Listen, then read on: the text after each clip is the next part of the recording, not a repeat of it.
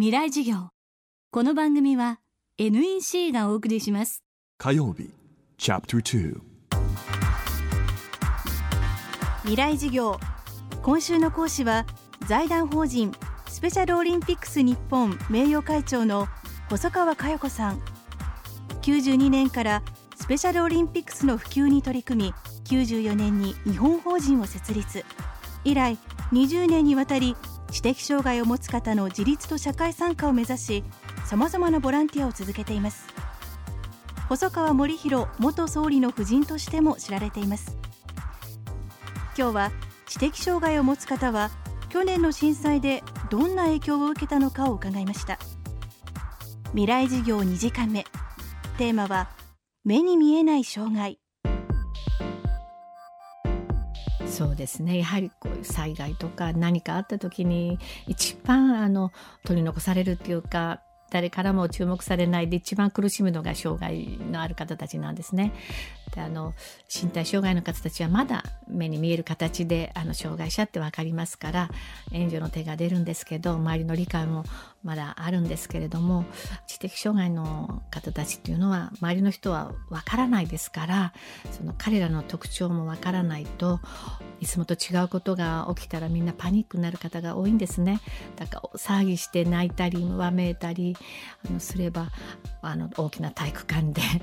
避難してたりしたらもう周りから怒られますよねうるさいとかなんだってもうそういうところではもう共同生活なんてできるわけがないんですねこういう方たち。ですからもういたたまれなくてあの親は子供を連れて外に連れ出し行くところもなければ車の中で生活するとかそういうあの辛い経験をされた方はたくさんおられるんですね。何年か前ですけれども警察庁に私伺って警察学校で障害者の理解の授業が行われているのかってもう伺ったことがあったんですけど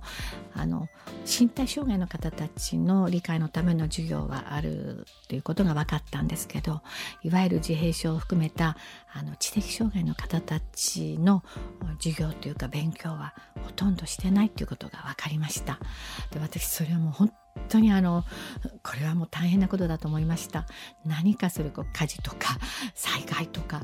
そんなことがあった時に一番に駆けつけてくれるのは警察であり消防でありそういう公安業務にねあの日常関わっている方たちにこそね知的障害者の理解の勉強は一番にしていただきたいっていうのが私の願いですけどもそれはまだ非常に遅れております残念ながら。そして細川さんはこの理解の遅れがあまりに悲しい出来事につながってしまったと話しています一番悲しい悲しいあの話が一つあるんですけどやはり特別支援学校に通っていた小学校6年生の男の子が福島のすぐに強制避難20キロ圏内でみんな一緒に行きませんからいくつかに分かれていろんな学校とか施設にそれぞれ避難したわけですね。でもそう急に大好きな友達がいなくなったとか急に環境が変わってもうどうにもパニックになってしまった。その子は行方不明になってもうきっと海が好きだから海行っただろうってことで海に探しに行ったら案の定彼は海の中入ってってしまったらしい海海が好きだったのね辛い現実からもう逃げ出して大好きな海にそこに逃げたんでしょうね。そういうことが起きうるんですよ。だからやっぱり本当にあのこういう人たちの一人一人のこう個性というか受け入れてくれる地域社会になになってほしいなと、うん、その時すごく思いましたね。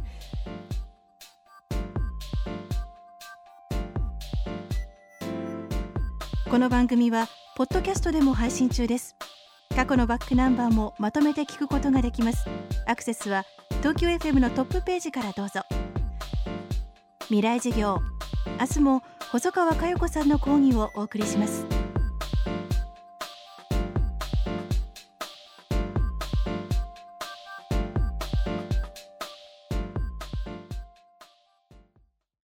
賢く使って快適に。それが新しいエネルギー社会。NEC グループは家庭内エネルギーの見える化や蓄電システムの開発に取り組んでいます。エネルギーの賢い使い方 ICT で家から街へ広がります。未来はもっと快適。NEC 未来授業。